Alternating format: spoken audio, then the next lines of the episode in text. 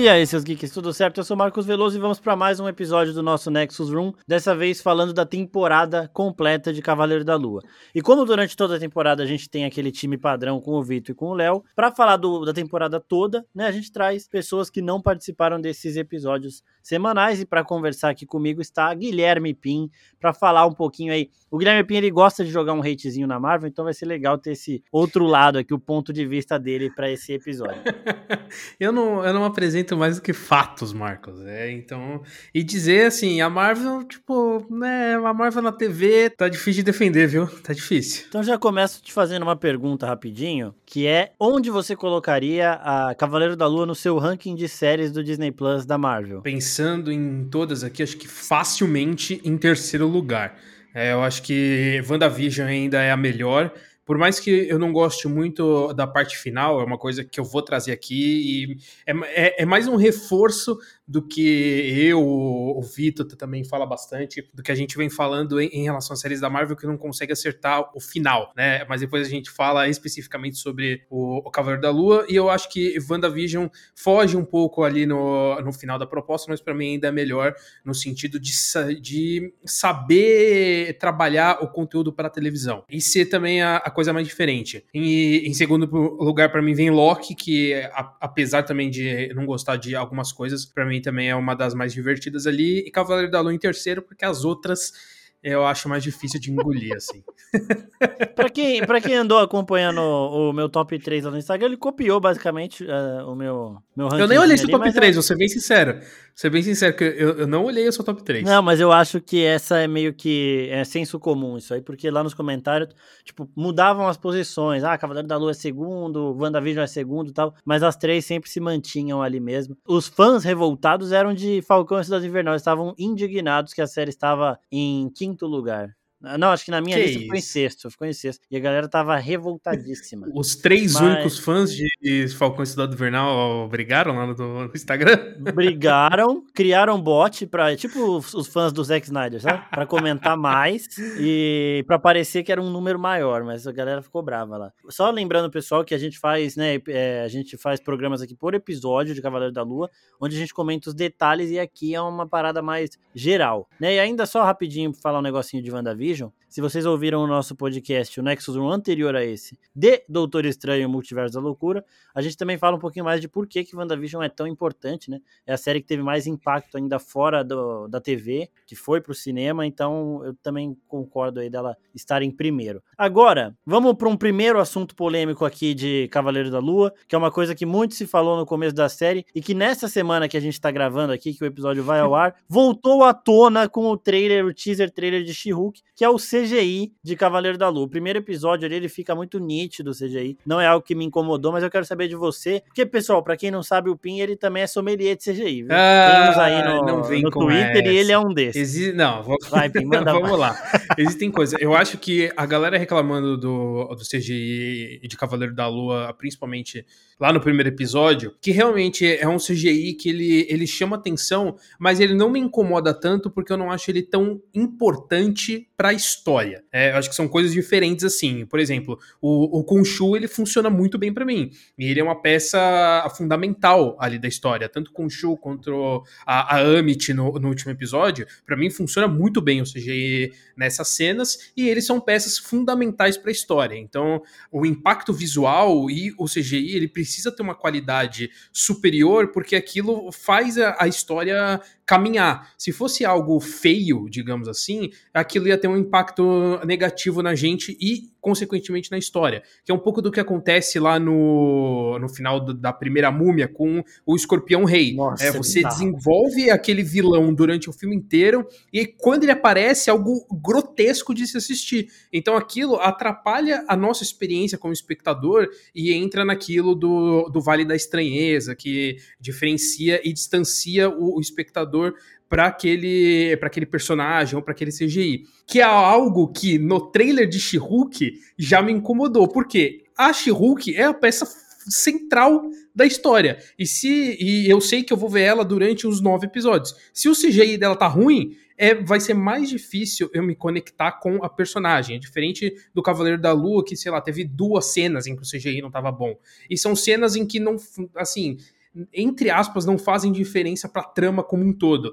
Por exemplo, se o Khonshu tivesse um, um, CGI muito ruim, ou se a Amy tivesse um CGI muito ruim, aí eu ia me sentir incomodado. Como eles não, não tiveram um CGI ruim, eu não me incomodei. Agora a she eu me incomodei porque ela, porra, ela é uma peça central ali da série e se eu ficar olhando para ela com um CGI ruim durante todo esse tempo, vai atrapalhar a minha experiência, que foi o que aconteceu, por exemplo, com o primeiro trailer do Sonic, Nossa. que a gente viu aquela coisa grotesca e a gente viu, porra, eu não vou me relacionar com esse personagem horroroso que parece um eu não sei nem o que aquele bicho parece, mas era muito feio. E aí eles foram lá, arrumaram e melhoraram o personagem. Espero que com a Shurruka eles façam a mesma coisa. Não vem com essa de sommelier de CGI, não, porque na hora de criticar, eu critico, na hora de elogiar, eu elogio. Não, sei, eu também não posso nem falar que eu não me incomodei, porque minha reação tá pública no YouTube. Tá é, então, você fica me chamando de sommelier de CGI, mas quem assistiu o react do Marcos do trailer de Hulk viu que ele não gostou também, não. Não, então, eu não gostei, mas é isso que eu falo, né? Que eu espero, na verdade, não é nem o que eu sei, é que eu espero que por ser um teaser, é uma versão inacabada, né? É um CGI cru que vão melhorar na série, porque realmente, se ficar daquele jeito, vai causar estranheza mesmo, porque é uma personagem central e em Cavaleiro da Lua, em momento nenhum me causou, inclusive, quando ele aparecia com o traje dele, eu achava foda pra caralho. O traje do Cavaleiro da Lua, inclusive, Não, é animal, eu achei é melhor do que o do Senhor da Lua, que é bem legal também, só que o, o Steven Grant estava me irritando um pouquinho. E, pessoal, vocês mandaram perguntas durante a época da série, e tem algumas mais gerais que a gente vai responder aqui, tá? Já estão separadinhas aqui, então mais pro final a gente vai respondendo. E já que eu puxei aqui Steven Grant, Pim, das duas personalidades principais aí que aparecem na série inteira, você gostou das duas? Tem uma favorita? Tem alguma você pegou também algum rancinho do Steven em algum momento ou não? Pô, quem não pegou o ranço do Steven tá morto por dentro, maluco. É maluco. O cara fica. Ele é muito chato, E, tipo, é engraçado, porque quando ele é só o, o Steven Grant, ali no, no primeiro e segundo episódio, principalmente, ele não me incomodava tanto. Ele me incomodava quando ele interagia com o Mark. Eu acho que por, por o Mark ser um pouco, um pouco mais centrado ali, digamos assim, o Steven ele é um pouco mais desesperado. Então eu acho que ele irritava mais nesse sentido, por isso destacou mais. Mas quando ele era só o Steven, ele não era, ele não era tão insuportável assim. Ele ficou insuportável depois que ele começou a ficar trocando com o Mark, e aí, pô, aí realmente incomoda demais. E eu acho que eles, eles exageraram em muitos sentidos ali dessa chatice aí do, do, do, do, Steven. Eu tô parecendo você confundindo os nomes, maluco. Caralho, tá difícil. Nossa, eu confundi pra mas, mas, mas então, eu acho que o, o Steven ele tem essa, essa chatice moderada em alguns pedaços. Sim, e daqui a pouco também a gente vai entrar numa, numa parte que são as conexões de Cavaleiro da Lua com o restante do CM porque essa é a série que menos se conecta, mas ela tem alguns pontos ali, falas, referências e momentos, situações uhum. que ligam com outras produções. A gente vai falar disso daqui a pouco. Mas nisso é, isso é um ponto não... importante também. Desculpa te cortar aí, mas não, é, um, é um ponto importante a gente destacar que essa é a primeira série da Marvel até então que a gente tem um, um personagem novo. No, no WandaVision a gente puxou, né? A série puxa personagens que a gente já tinha um, um contexto. Falcão e Soldado Invernal a mesma coisa, o Arif a mesma coisa, Gavião Arqueiro a mesma coisa, e aqui é a primeira série que a gente tem um personagem totalmente novo entrando no, no universo da Marvel. E eu acho que isso acaba ajudando um pouco ser uma série é, entre a, as três melhores, justamente porque ali é um tempo deles conseguirem construir um personagem novo, que é um personagem complexo, ele não é um personagem muito fácil ali de você entender. Então, eu acho que eles acertaram muito em escolher uma série para introduzir esse personagem. Só que é essa questão ali de como ele vai em, encaixar no, no, universo da Marvel, que é o que a gente vai discutir aqui também. Exatamente. E o que, eu, o que eu ia te perguntar é se você gostou de ver uma série da Marvel que não, não, não, não liga com nada diretamente, assim. Não tem uma participação de um personagem, porque muito se especulava se o o Kit Harington ia aparecer, ou o Marshall Ali, né, o Blade, porque eles estavam em Londres também e eles têm caminhos semelhantes a cruzar no futuro, mas não, não teve nada disso. E eu queria saber, eu particularmente, eu gostei de ver a Marvel fazendo isso. Né, e, e usar um personagem novo para isso também é muito bom, porque quando se usa personagens que já interagiram com outros, fica aquela pergunta: ah, mas por que, que a Capitã Marvel não pôde ajudar? Mas por que, que não sei o quê? Então, eu acho que aqui funcionou. Eu queria saber de você, se, tipo, te incomodou ah, não ter nada. Se... Porque agora o pessoal fica vendo coisa da Marvel já esperando alguma conexão, uma cena pós-crédito. E aqui não tem, né? Uhum. Então tem cena pós-crédito, mas não tem conexão direta, assim. As conexões existem, mas não descaradas. É, eu gosto, mas desgosto também. Tipo, eu gosto no sentido justamente por isso. A gente não ficar preso a uma conexão, a forçar alguma coisa, alguma relação com outro personagem. E muitas vezes uma aparição de outro personagem pode ganhar um destaque maior na série. Então, às vezes, você pode ter um episódio nem tão bom ou um episódio muito bom que traz uma discussão profunda, mas o que vai chamar atenção é a aparição de um personagem aleatório ali que vai fazer alguma, alguma referência a algum outro filme ou ao futuro da Marvel. Então, nesse ponto eu gosto, mas eu também desgosto no sentido de que a Marvel ela tá trabalhando um universo compartilhado e você não ter esse compartilhamento de, de, de universo me atrapalha um pouco, porque assim, Cavaleiro da Lua apresenta um conceito para Marvel muito novo e que é muito grandioso para um universo que não, não tinha citado isso até ontem. Então, eu acho que isso acaba me, me incomodando um pouco, porque é, é uma coisa que eu, que eu volto a repetir aqui no, no Nexus, que eu acho que a Marvel ela ainda não se encontrou nessa nova fase. Eu acho essa fase a mais complicada ali da, da Marvel de realmente não conseguir determinar um, um tema pra gente. Então, assim, eu assisti Cavaleiro da Lua sem saber onde o filme ele se encaixa em, em tudo. Eu não sei se é antes do Thanos, se é depois do Thanos, se é antes de tudo, se é depois de tudo. Eu não tenho a menor ideia, porque eu acho que a série não consegue muito bem é, encaixar ali. Eu não acho nem um problema da série, eu acho que um problema da Marvel como um todo nessa nova fase, porque eu vejo ela fazendo histórias muito separadas em que uma não impacta a outra. Então, assim, a gente teve um acontecimento muito grande em Eternos, que até agora não teve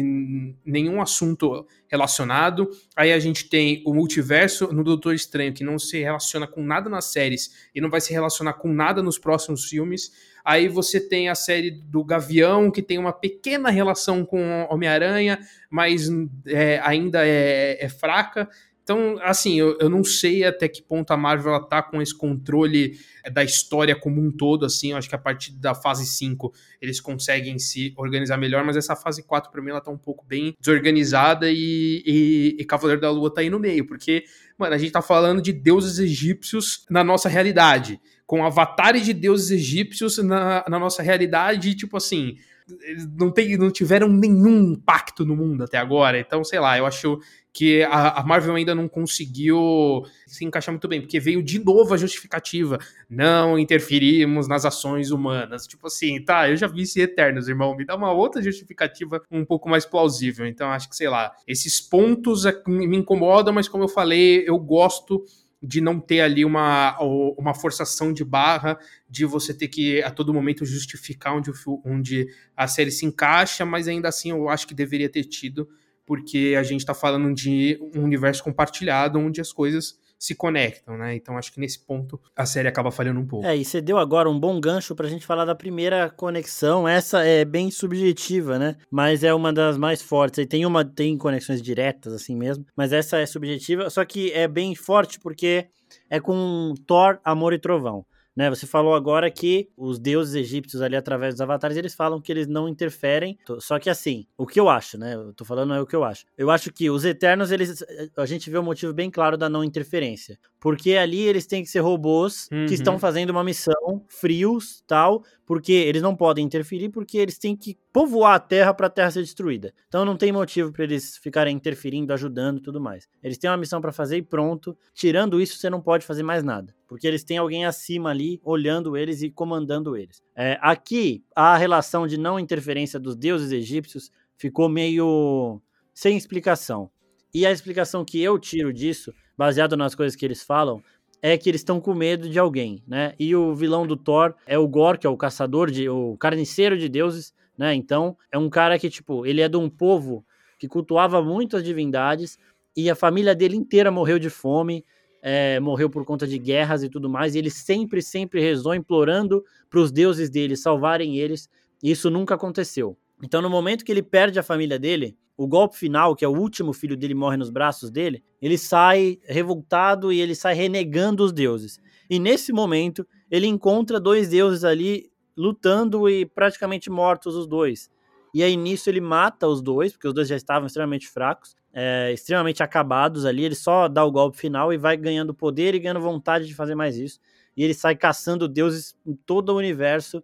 E isso é, é um processo que demora muito, não é uma coisa de 10, 100 anos, assim, é muito mais tempo que ele está fazendo isso. Isso me faz crer que os deuses egípcios, eles falam muito de você expôs a gente, eles falam pro Khonshu, você mexeu no céu, você expôs a gente, é, nós não queremos esse tipo de exposição, e não sei o que, não sei o que lá, se você fizer isso de novo, você vai ser preso. E ele faz de novo, ele é preso. Então, o medo deles de exposição me faz crer que eles estão escondidos, num, num ambiente ali, numa realidade, sei lá, paralela, algum lugar ali que eles têm um controle, que eles conseguem se proteger, e eles querem fingir que eles não existem. Então os avatares estão ali só para dar uma olhadinha tal, e os deuses que tentam ajudar a humanidade, eles são aprisionados pelos outros que estão com medo do Gore chegar, fala, puta, aqui tem Deus. Vou lá então arrebentar esses caras. Então eu acho que a relação é essa, até porque quando ele chega naquele conselho lá dos deuses egípcios, tá faltando algumas cadeiras. A gente viu o boneco do Anubis ali aprisionado na parede. Eu acho que os deuses que tentaram ajudar, eles foram presos, porque eles acabaram, acabariam expondo as outras divindades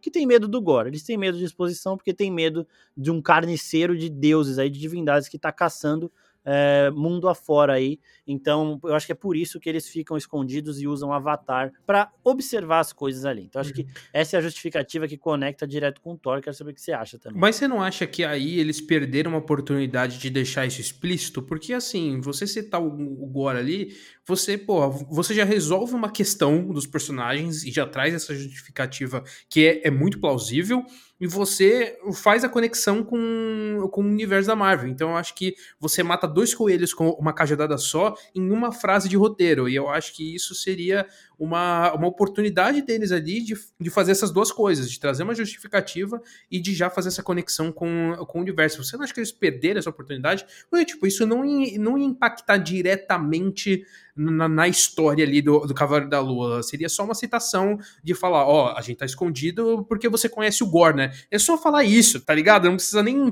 trazer o contexto do personagem, só cita ele, que aí, pô, já fica muito claro qual que é a, a proposta ali. Pô, eles estão escondidos todo esse tempo porque senão o Gore vai atrás deles e pronto, é isso. Pô, eu acho que seria muito mais muito mais fácil de resolver do que dessa forma mais jogada e a gente ter que pensar o porquê dessa conexão e aí ter que esperar o Thor para entender a justificativa do Cavaleiro da Lua, tá ligado? Então, acho que, sei lá, para mim eles perderam uma oportunidade ali que, ao meu ver, não impacta em nada na série. Bom, eu concordo com você que, tipo, foi uma oportunidade perdida. E, assim, o roteirista principal da série deu uma entrevista falando que tinham versões da história que indicavam a chegada do Gore. Então eu acho que eles também tiveram essa ideia e eu, eu não, não sei o motivo deles não colocarem. Tipo, eu entendo eles não colocarem outros personagens por não saber se o Cavaleiro da Lua ia voltar. Porque o Kevin Feige fez um contrato com o Oscar Isaac de uma produção só. Então o contrato dele é pra série, pra primeira temporada, acabou ali. Para ele voltar, teriam que renovar, e como eu não sei, aparentemente isso não tá certo ainda, não foi anunciado nem nada, então eu não sei se eles. Ah, não vamos colocar ninguém para interagir com ele, porque se ele interagir com o Blade, não vai fazer sentido o Blade não conhecer ele na série, no filme do Blade. Então, não interagir com ele eu entendo. Agora, o fato deles não colocarem as divindades com medo do que não tem uma relação direta com o Cavaleiro da Lua, me soa mais com, é, sei lá, tipo, bom, já que a gente não vai ligar nada com o Cavaleiro da Lua, vamos manter a série nela para não tirar o foco, sabe? Tipo, não, não quero as pessoas falando de Thor vendo a minha série, uhum. sabe? Eu acho que era basicamente isso. Mas o roteirista falou que tinham esboços e eu acho que poderia sim ter sido citado, porque, pô, faz muito sentido e jogar isso direto no Thor talvez seja meio jogado mas talvez chegue ali já meio que explicado, né? Tipo, ah, entre as vítimas do Gore, vai mostrar, sei lá, vai mostrar ali rapidinho ele fazendo algumas vítimas, pode mostrar ele matando um daqueles avatares lá, ou algum, alguma divindade mesmo. Mas eu acho que eles perderam a oportunidade, só que pode ser desse motivo mesmo. Não quero fal pessoas falando de outras produções na minha série, até porque, Faz tipo, é sentido. é uma parada bem isolada mesmo. Então, ah, já que vai isolar, isola tudo, tá ligado? Mas assim, eu acho que o principal é isso do Oscar Isaac, não saber se ele vai voltar para uma para fazer mais produções. Eu acho que volta porque ele andou falando de Blade, de Filhos da Meia-Noite e tudo mais. E, e querendo, tipo, Oscar Isaac ele é um ator conhecido, mas querendo ou não, esse, o destaque mesmo que ele ganhou de protagonista foi aqui, né? Porque em Duna ele não é protagonista, em Star Wars ele não é protagonista, ele é uma cópia do Han Solo, virou contrabandista no final até. Então, protagonismo assim é aqui, tá ligado? Mas realmente perderam a oportunidade de fazer uma parada mais direta. Essa é a, a conexão que eu vejo assim mais nítida que não foi falada. Só que a gente tem uma conexão com Falcão e Dona Invernal que é citada. No episódio 3, quando a Layla chega para conversar ali com o Midnight Man, que é um contrabandista, o segurança dele fala para ela: depois do que aconteceu em Madripoor com vocês dois, acho que vocês têm muito a conversar. E Madripoor é a cidade do crime, lá faz sentido um contrabandista estar tá lá. E a Layla também, né? Porque ela é falsificadora de documento e tal, ela fica procurando artefatos egípcios, principalmente, para recuperar. Então faz muito sentido ela ter esses contatos em Madripoor, que é a cidade que o Zemo leva eles, que tá ali a Sharon Carter de Mercador do Poder. Então, ela deve até conhecer a Sharon, porque a Sharon fazia esses leilões aí de, de arte e tudo mais. Então, ela, ela tem essas conexões diretas e você conectar a Layla com uma parada do CM, mas não conectar o Cavaleiro da Lua em si, me faz pensar que todo o rumo da personagem, o, os poderes que ela ganha no final, tem essa. Se a gente não conseguir o Oscar Isaac, ela já deve estar engatilhada com mais alguma coisa, sabe? Tipo, a personagem dela vai continuar, porque eles já deram um caminho, ela já tem a história para ela ali já pensada, mas, caso ela precise também pegar a história do Cavaleiro da Lua, ela vai pegar, entendeu? Então, eu acho que apresentarem um personagem novo, em relação a ela ser personagem nova, a gente explicou também no, no podcast lá do último episódio. Ela é uma heroína nova, né? Então, acho que faz muito sentido e dá muita liberdade para eles fazerem o que eles quiserem com ela. E ela tem essa conexão direta aí com outra, outras produções do CM. Porque se você conecta com Falcões da Invernal, você já conecta com o Capitão América e aí com todo mundo, né? Então já é. É, mas aí eu acho muito arriscado eles não não trazerem de volta o, o Oscar Isaac, não só pela, né, é, pelo Oscar Isaac em si, mas acho que pelo final da série, né? Porque você deixa um gancho ali muito grande em relação ao, ao Jake, porque você introduz uma personalidade nova do personagem e meio que se você acabar ali e nunca mais trazer o personagem de volta, você meio que tá jogando no lixo ali esse esse ponto, né? Você, você tem todo o desenvolvimento, um começo, meio e fim da jornada do Mark e do Steven, só que aí o final da série é a introdução de um personagem novo. Aí se você não não, não trazer o Cavaleiro da Lua de volta pro universo, você tá jogando esse terceiro personagem fora. Então eu acho, quer dizer, você não tá jogando não só esse terceiro personagem fora, como você tá jogando os outros dois também, né? Então eu acho que seria uma burrice ali da Marvel não não explorar esse personagem no futuro. Eu acho que era uma estratégia deles ali, eu acho que não ficar mais revelando essa questão de contratos e tudo mais, para justamente acho que trazer essa surpresa, dependendo de onde ele for entrar ali. Mas eu, eu acho que, olhando de uma forma geral, é, é meio burrice você não explorar esse personagem no cinema, tipo, e eu queria muito ver esse personagem no cinema, ver ele numa tela grande, assim, a, a própria Layla também, pô, eu, eu acho ela uma personagem muito muito fantástica, assim. Eu, eu não conhecia o Cavaleiro da Lua, então para mim ele, não, ele é um personagem novo, igual a Layla é, mas eu acho que a questão da Layla é, é algo pro universo da Marvel muito interessante, assim, porque eles desenvolveram uma personagem nova para esse universo. Então, assim, é, se não me engano, é, é, a única personagem não existente nos quadrinhos que, que, que tá na Marvel, né? Em questão de, de super-heroína e tudo mais. Então, pô, eu acho isso muito interessante para o universo. É uma oportunidade também de, de teste deles ali criarem personagens no universo cinematográfico e televisivo e, e fazer o, o, contrário, né? De criar na TV no cinema e, e, e levar para os quadrinhos. Foi um pouco do que aconteceu com o, o, Nick Fury, só que só em questão de visual, né? O personagem ele já existia. Mas eu acho que isso é uma ideia, porra, muito interessante para a Marvel explorar só é mais complicado porque ela é uma personagem muito coadjuvante para você ali ter um filme solo dela, imagino eu. Mas, pô, eu acho que é, é uma oportunidade ali da Marvel ter essa, essa bagagem, né? Porque, por exemplo, se eles não quiserem explorar essa personagem, eles não precisam. Eu acho que é diferente um pouco do, do Cavaleiro da Lua, porque ele, ele deixou um gancho muito forte ali. É, eu acho que tem isso mesmo de, tipo, fugir do controle, porque se o cara não quiser fazer, ele, ele não ia aceitar um contrato maior do que de uma produção, porque ele falou que essa foi a, o que mais preocupava ele era esses longos contratos aí. E aparentemente a Marvel queria ele, então, tipo, o Kevin Feige foi por esse lado e aí não tinha muita escolha. Então, o final dele é um final que deixa em aberto, mas é um final que deixa em aberto isoladamente ele, né? Então, ah, não vai voltar. Pega lá e lá na cena falando que ele morreu. E pronto, tá ligado? Porque toda a relação dele com o Khonshu é muito interessante. O Khonshu meio que fingir que liberou ele, mas continuar usando uma outra versão dele que os outros dois nem sabem que existe, é uma parada muito. Saber eles sabem, né? Mas eles parecem que eles não querem muito saber. Eles acordam lá, o Harold tá com um uhum. machado no peito, enfiado, todo fudido. Eles não. Foda-se, beleza, resolveu.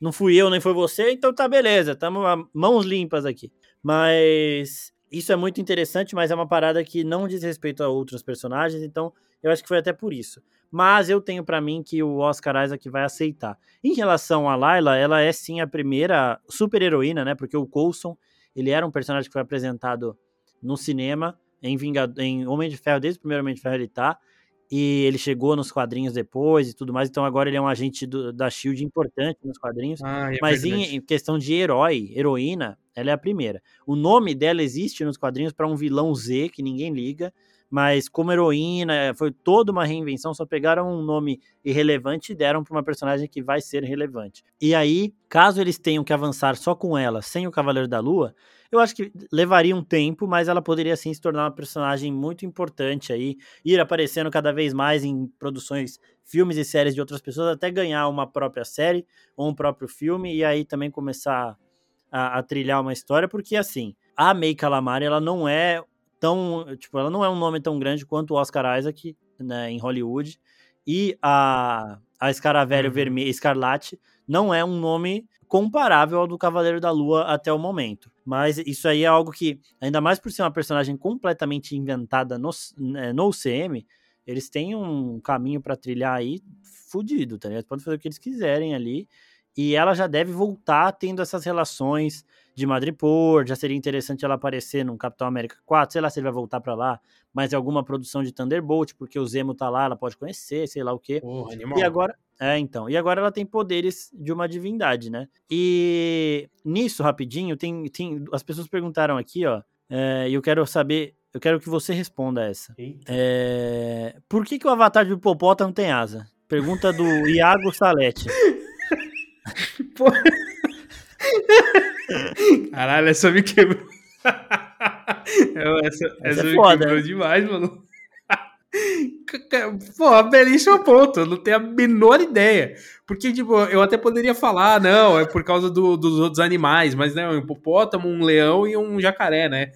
É, Seguindo a linha da Amit ali. Então, porra, a menor ideia por que, que tem asa, mas é, visual, é visualmente fantástico, assim, mas, pô, bom ponto, eu não tinha pensado nisso. A única coisa que, que eu pensei quando eu vi o visual dela foi o quanto ela consegue explorar muito mais a armadura do que a Mulher Maravilha no, no 1984, né? Que tem aquela cena ridícula em que ela coloca a armadura e a armadura quebra. Então eu acho que aqui eles exploraram muito melhor uhum. essa, essa armadura e o visual dela é incrível, mas, porra, belíssimo ponto trazido aí. E eu não tenho a menor ideia de como justificar isso aí. É, o ICS Ferreira perguntou a mesma coisa, né? Então é uma dúvida aí que. E eu também não sei responder, não. Tipo, o que passa pela minha cabeça é que, sei lá, como a a Tawiri, né, que é a hipopótamo, ela é uma divindade muito liberado, liberal, assim, tipo, mano, o nosso contrato aqui, a hora que você quiser parar, a gente para, eu, eu quero só coisas que você quiser, o que você quiser a gente faz, o que eu quiser, se você tiver de acordo a gente faz, então, mano, ela é bem tranquila em relação a isso,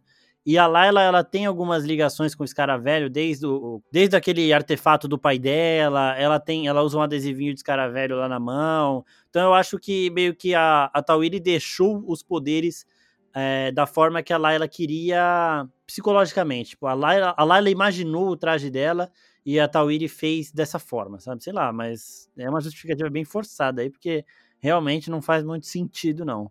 É, ó, o Rainan Christian pergunta: pode chamar de luta de Megazord, aquela luta final? Aquela, aquela luta final das divindades tomando um tamanho extraordinário lá, te incomodou de alguma forma ou você achou, tipo, Ah, beleza. Não, eu achei da hora, eu achei da assim, eu fiquei assim, eu tive que aceitar o fato de que aquelas criaturas não estavam sendo expostas para todo mundo, né? Só quem estava vendo era justamente o, o Mark barra Steven, o vilão, que claramente eu esqueci o nome, e, e a Layla, que tinham essa conexão com o mundo espiritual, digamos assim. Porque a série não, não deixou isso muito claro, né? Não, não deixou explícito que todos o, os cidadãos estavam vendo aquilo. Então eu quero aceitar de que aquilo não estava sendo exibido para todo mundo e só quem tinha o contato com o universo espiritual que estava vendo. Porque se não for isso aí já impactam, já tem um ponto mais impactante no universo, porque a gente já tem um gigante saindo da Terra, agora a gente tem deuses gigantes lutando no Egito, porra, muito, é muito complexo para Marvel justificar isso aí. Então eu, eu quero aceitar que isso eles estavam vendo. E em questão visual, porra, eu achei fantástico, assim, eu acho que é, é, é o que a série constrói ali, da gente ver a Amit, e quando apareceu a Amit, porra, eu adorei, assim, eu adorei de, de verdade, porque ela acabou sendo. tendo um visual melhor do que eu imaginei. Eu tava com medo de ser um pouco cuca de verdade ali, de, de ficar meio esquisito.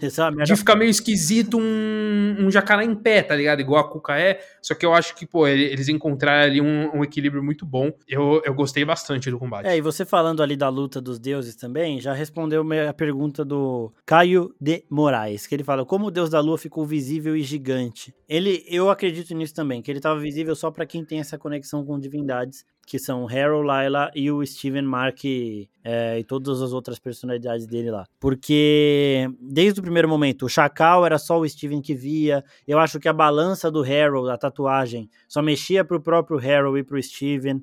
Então, é, as, os avatares das divindades, eles têm um olhar é, a esses seres aí, um olhar ampliado nesse sentido. Quando o Khonshu mexe o céu, todo mundo vê, por isso que ele é aprisionado, porque ele expôs as outras divindades.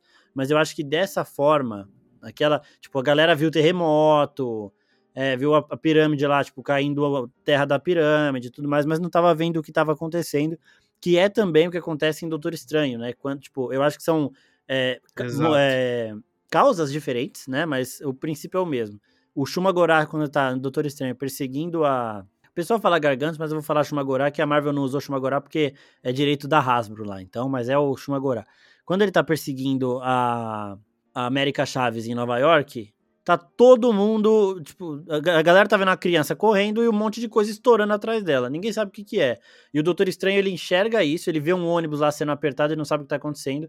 Aí ele usa um feitiço e ele consegue ver a criatura, mas as outras pessoas em volta não estavam vendo. E em Cavaleiro da Lua a gente vê isso o tempo todo. Como a gente está assistindo a série do ponto de vista do Mark e ele tem essa conexão com esse outro plano, a gente sempre vai estar tá vendo. Mas tem alguns momentos que eles mostram sim. O do Chacal batendo no carro é um desses aí, no episódio 2 ou 3, acho. É, que, tipo, essas criaturas não são visíveis para todo mundo. Eu acho que as divindades também não. Se elas quiserem se tornar visíveis, elas se tornam.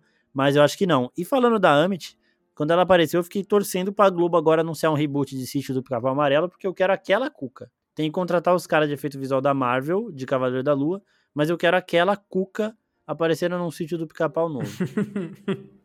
E por Boa. favor, chamem a Isabelle Drummond de volta para fazer qualquer coisa lá. é, é, ó, o, o, que a maioria das pessoas está querendo saber é quando sai a segunda temporada. Será que teremos segunda temporada? É, o, o Rick Lúcio pergunta aqui, ó, o que esperar da segunda temporada com o novo personagem que apareceu na pós-créditos? Então, gente, ainda não tem nada de segunda temporada. E aí o pessoal querendo saber se o, o Mark e Steven eles continuam sendo avatares do Khonshu e se a Layla continua sendo avatar da, da Tawiri. A Layla e a Tawiri fizeram aquele acordo bastante amigável. Tipo, quando você vai fazer alguma coisa com uma pessoa que você confia, que você fala, ah, beleza, vai ser assim, assim, assado, vocês apertam a mão, confiança, e vida que segue. Então, a partir do momento que a Layla quiser parar, ela vai chegar pra Tawiri e vai falar, não quero mais, a Tawiri vai falar, beleza, ok, acabou. A partir do momento que a Tawiri quiser parar, vai chegar pra Layla e falar, não quero mais, acabou. Enquanto nenhuma das duas quiser parar, não vai parar. A Tawiri ficou mal empolgada com isso tudo, e a Layla, ela fala com orgulho pra menininha lá, tipo, a menininha fala, você é uma deusa egípcia? A Layla fala, sou.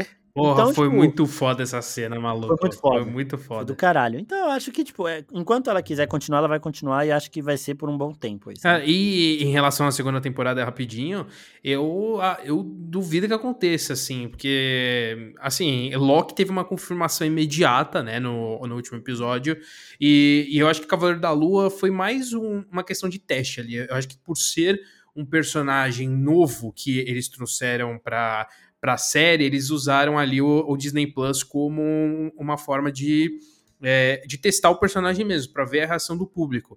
É diferente de, de, uma Miss Marvel, por exemplo, que já tem filme confirmado. Então, eu acho que no, no caso do Cavaleiro da Lua foi ali um totalmente um teste mesmo. Aí eu acho que se o público ficar enchendo o saco ali, eles devem conversar com o Oscar Isaac ou para uma, uma segunda temporada, ou quem sabe já para um filme. Então. Mas é bem isso que, que, você tinha comentado também em relação a contrato, né? Acho que, que o Oscar Isaac queria essa liberdade maior, até por conta de Duna também. Então, eu acho que ele, ele preferiu não sair fechando contrato para 10 projetos e, e, indo aos poucos quando a Marvel precisar dele. Acho que por isso também que não, não confirmaram uma segunda temporada. Mas eu acho assim, ó, eu acho que se o Cavaleiro da Lua for voltar, a gente pode receber isso em forma de notícia, né? Tipo, ah, o Oscar Isaac fechou o contrato para mais uma produção sim, da Marvel. Sim, sim. Ou, ou em Blade, porque assim, o Blade não aparecer no Cavaleiro da Lua faz sentido. O Cavaleiro da Lua não aparecer no Blade, aí é que a parada complicou, porque o Blade, pela forma que ele aparece ali na pós-crédito de Eternos, ele é o cara que vai recrutar esses heróis para fazer essas missões sobrenaturais. E o Cavaleiro da Lua tem essa possibilidade, né? Então, ele, ele, se ele for voltar, então, a gente pode ter uma confirmação em tela, em Blade, que vai ficar para 2024 mesmo. 2023 ali tem filmes ainda não revelados, mas eu acho que vai ser Deadpool e Capitão América 4. Eu acho que o Blade vai ficar para 2024, assim como o Quarteto Fantástico. Mas eu acho que ali, se ele for aparecer, ele, ele vai chegar lá, sabe? Mas se não, Aí, mano, vida que segue, vai ser a Layla. É, mas eu, eu, eu puta, acho difícil o Oscar Isaac falar, mano, não, não vou continuar, tá ligado? Ele Também gostou, acho. ele tava empolgado com os personagens, ele apresentou um novo personagem no final e falaram assim: a gente só não apresentou o Jake antes porque a gente achava, achou um desrespeito com o personagem apressar as coisas. Essa foi uma declaração de um dos roteiristas da série. Só que também na festa lá de despedida dos diretores, foi uma parada, um tom de despedida real, assim, que foi basicamente igual ao que o James Gunn estava descrevendo do set de Guardiões da Galáxia 3. Tipo, despedida, sabe? Então, se voltar, vai ser com equipe criativa diferente, provavelmente. Ah, imagino e... que sim, imagino que sim. Então ainda tá meio assim, e eu acho que se ele voltar, ele vai voltar em, em um filme de outro personagem para depois talvez ele ganhar uma coisa própria. Só que eu queria muito ver porque a interação do Cavaleiro da Lua com outros personagens é muito boa. Porque, tipo, é, é cômica, assim, em alguns momentos, né? Que tem umas cenas dos uhum. quadrinhos que o Homem-Aranha tá falando com ele, aí ele fala, não é não, Mark, aí o cara, não, agora é o Steven. Aí ele, ah, Steven, não sei o que, aí não, agora é o Jake, não sei o que lá. E fica, mano, nessa loucura, ele causando, tá ligado? É, um conversando com o outro lá, tipo, Homem-Aranha só olhando o Cavaleiro da Lua falando sozinho.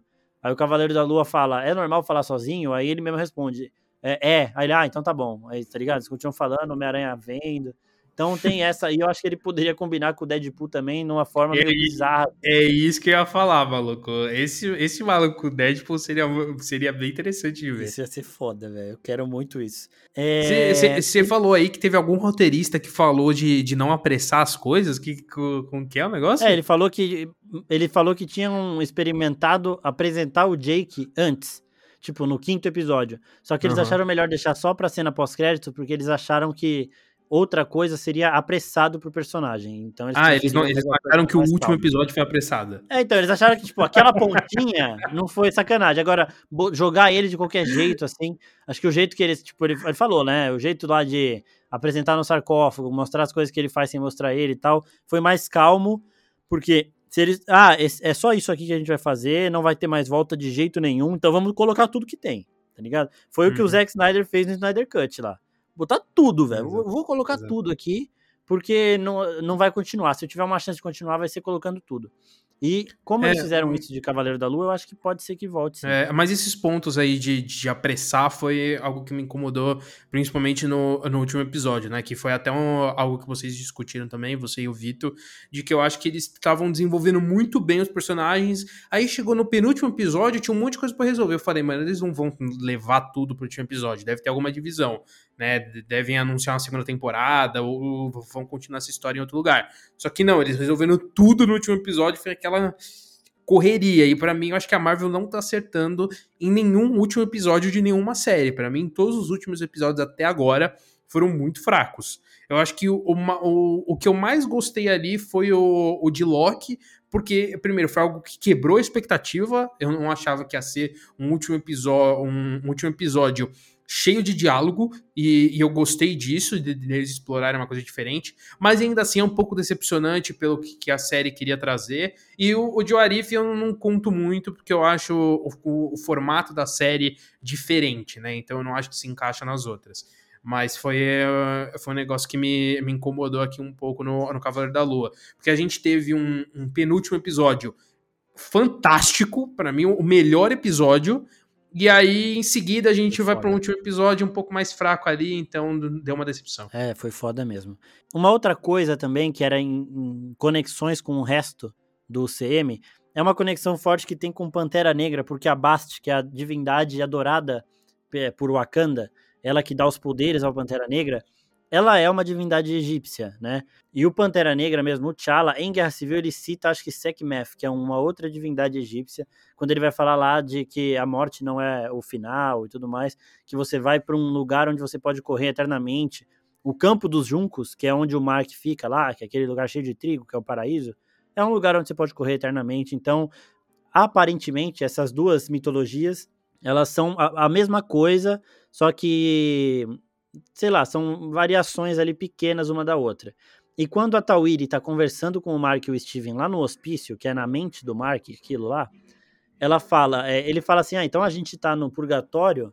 Ela fala, vocês estão em um purgatório, né? Tipo, é, é, você tem que ver, tipo, cada religião tem o seu lugar e tudo mais, e tem alguns deles que são muito bonitos. Ela fala, você tem que ver o Afterlife, acho que é esse o nome, que eu esqueci agora, mas que é o pós-vida de Pantera Negra, que é aquele lugar onde o T'Challa vai quando ele toma a erva uhum. para se tornar o Pantera Negra, que ele vê o pai dele em forma de pantera, o pai dele desce da árvore e aí vira o Chaka de novo.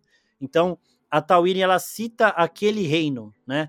Aquele reino ancestral, mitológico, como um dos mais belos de todos. Então, ela tem essa relação direta com a tipo, citação direta mesmo. E a Bast, ela é uma divindade de Wakanda, né, que é um lugar fictício, mas que tem ali os seus deuses, e ela é uma divindade egípcia, e saiu uma imagem de Thor, Amor e Trovão, que tá a poderosa Thor, a Jane Foster, a Valkyria sentadas nos tronos, e embaixo, assim, tem uma personagem ali que ninguém conhecia muito, que tá com uma, sei lá, uma coroa em formato de gato ali, umas pinturas que parecem egípcias mesmo. Aquela é a Bast, pela atriz a atriz está acreditada no IMDB como Bast mesmo, o visual. E ali eles aparentemente estão no lugar onde o Zeus aparece conversando, tipo, segurando aquele raio, e tem um, um coliseu ali, um monte de cadeira, né? Ali aparentemente são as divisões de reinados de, de mitologias, tá ligado? Então a gente estava vendo a mitologia nórdica com a, a nova representante de Thor ali e a Valkyria, e aí um pouco embaixo a gente estava vendo a Bast. Então tem essa forte conexão ali, porque provavelmente em Thor, Amor e Trovão, esse momento dos Zeus ali, Zeus deve chamar, né, criar ali um, um conselho de deuses para falar da ameaça do Gor. E aí todas essas divindades de todas as religiões elas vão se juntar ali. Então vai ter nórdico, vai ter eslavo, vai ter, eu não sei se é, divindades é, do cristianismo assim eles iam mexer, mas é, deus grego, deus, deus egípcio, deus nórdico, vai estar tudo ali nessa cena. Então ali a gente vai ver essa relação mais direta. Mas nós temos a Bast, essa personagem conectando essas três produções: Pantera Negra, Cavaleiro da Lua e Thor, Amor e Trovão, Thor 4. Então essa daí eu acho que a porque a Tawiri ela cita diretamente, é uma das mais fortes aí. E eu acho que Thor vai ter bastante conexão com o Cavaleiro da Lua. É, não diria que é impossível, eu acho bem difícil, mas não diria impossível o Cavaleiro da Lua aparecer ali mesmo. Tipo, ah, é, se o Khonshu morrer, eu perco meus poderes e tal, é, na personalidade do Jake mesmo, que é o último aí, que é o cara que faz tudo que o Khonshu quer que ele faça. É o preocupado com os poderes. Tipo, ele aparecer ali, e aí justificaria a Marvel não ter feito anúncio nenhum agora, porque Thor tá chegando já. Falta dois meses. Então, faria sentido dar essa segurada para deixar o público nessa. Vai ter, não vai ter, vai ter, não vai ter. Porque aí, se anunciar em Thor, caralho, ele tá, voltou, não sei o que, então até faria um pouco de sentido. É, é um ponto. Eu não acho que vai acontecer, mas vai ser é, eu Acho que é muito difícil. Aí aqui, ó, uma, a última pergunta aqui, o Rafael Lopes Lima, ele pergunta: é um herói ou um anti-herói? É tudo, né? Tipo, tem personalidade de herói, tem personalidade de anti-herói ali. E, e, é por isso que seria da hora também ver ele com o Deadpool. Eu acho que nesse ponto ele, ele encaixa bem como anti-herói, sim, porque ele acaba tomando atitudes heróicas, mas fazendo coisas não tão heróicas assim, para chegar até isso. Vamos lá, eu acho que o Cavaleiro da Lua em si, ele se encaixa acho que mais como herói ali naquele contexto. Mas é que a gente tem a personalidade do Mark, que aí já se encaixa como um anti-herói. É, então, e a gente tem o Jake que, sei lá, ainda, mas aparentemente ele não, tá, não é nem herói, nem anti-herói, e pra mim ele é só um filho da puta. Mas. Porque, beleza, tipo, ele mata o Harrow ali, que encaixa ali como o vilão da série, mas ele também já matou outras pessoas inocentes, então sei lá, não sei. Ele matou um enfermeiro, velho. Pra pegar o Harrow ali, tinha um enfermeiro morto. Ele tá nem aí é, pra nada. Então, então, é, então eu acho que ali vai, vai ser um equilíbrio, com a, o Steven totalmente bom, o, o Jake com, né, totalmente oposto e o Mark um pouco mais equilibrado ali. Então, eu acho que é de, eu, eu acho difícil categorizar esse personagem porque tipo, são três personagens e um corpo só, né? Então, putz, eu acho muito difícil dar essa, essa categoria para ele, né? De, de classificar ele como herói ou anti-herói. Sim, é, isso aí, tipo, eu falei que era a última pergunta, mas o Vicente G. Neto perguntou uma parada interessante. Se todos os deuses presos ficam naquela sala, por que a Amit ficava em uma tumba própria?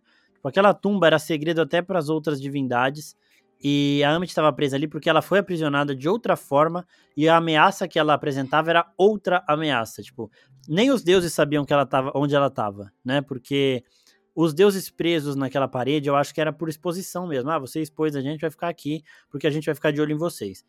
Aí já a Amit, ela tava num lugar que nem eles sabiam, então, tipo, eles não podiam nem, ah, vamos libertar, não pode. Porque ela era uma ameaça aos próprios deuses de uma forma mais direta. Ela é, era muito radical, a gente viu ali o processo dela de fazer justiça com as próprias mãos lá, então é por isso que ela foi guardada com uma certa cautela, porque ela não foi aprisionada diretamente por aqueles deuses e ela nem nem se sabe onde ela está presa. Tipo, acho que ela. Eu acho que eles falam que ela foi aprisionada lá sim, só que eles colocam ela num lugar que nem eles saberiam onde era, fazem de um jeito lá que não dá nem para saber, que é para não correr esse risco dela voltar. Então, é porque a ameaça que ela apresentava é uma ameaça diferente em relação aos outros. Eu queria agradecer a todo mundo que mandou as perguntas, ao Léo e o Vitor que participaram com a gente aí desses episódios todos e voltarão nos nexos de Miss Marvel, Thor, She-Hulk, tudo que tiver por aí de Marvel. Também vai começar daqui a pouco o Wookie Talk, né, Pim? Fala um pouquinho aí também do quadro de Star Wars, que daqui a pouco volta ao nosso podcast. É isso aí. Na, na semana que vem a gente tem a estreia da série do Obi-Wan e, consequentemente, a gente vai voltar com o Wookie Talk, que é um quadro aqui do, do podcast da oficina, que a gente foca em falar só das séries de Star Wars, né? Então a gente vai comentar episódio por episódio de Obi-Wan, então toda semana teremos um novo Hulk Talk. Por um, por um período ali, acho que duas semanas a gente vai ter um episódio de Hulk Talk e um episódio de Nexus Room na mesma semana, porque vai ter um, um, conflito ali de, de calendário em que a gente vai ter um episódio de Miss Marvel na quarta-feira e um episódio de One na sexta, né? Então a gente vai ter dois episódios do, do podcast do Oficina, então a gente vai ter um Nexus e um Wookie Talk na mesma semana, sem contar o sobre filmes e séries que sai aí toda segunda-feira. Faz, faz, é, faz umas duas semanas que a gente não posta um episódio, mas a gente vai voltar semana que vem, aí a gente volta sendo um por semana. É que o, o mês de maio, gente, tá complicado tem muita coisa acontecendo, só que tem coisa acontecendo que encaixam nos outros quadros e não encaixam sobre filmes e séries. Então, mas a gente vai voltar, a gente vai voltar. Exatamente, e eu não queria ser o editor que vai ter que trabalhar, fazer é, programa Nexus e é, Wookie Talk na mesma semana, hein? Não queria. Ah, ser. eu também não, mas eu sou. Então. não, eu, não, eu não tenho o que fazer. é isso, pessoal. Também, ó, deem uma olhada em todas as outras redes sociais da oficina que estão listadinhas aqui na descrição. É live na Twitch toda semana, o Instagram com nove posts por dia lá de tudo que vocês imaginam de cultura pop. Tá tendo até fofoca do julgamento do Johnny Depp com Amber Heard, que é um negócio assim absolutamente surreal. Parece Porra, eu estou me atualizando tá pela oficina, pra você ter noção. É uma parada. O que tá acontecendo ali, mano, é, é complicadíssimo. Tem coisas que você fala, mano, eu não acredito que isso tá acontecendo num julgamento dessa, dessa magnitude.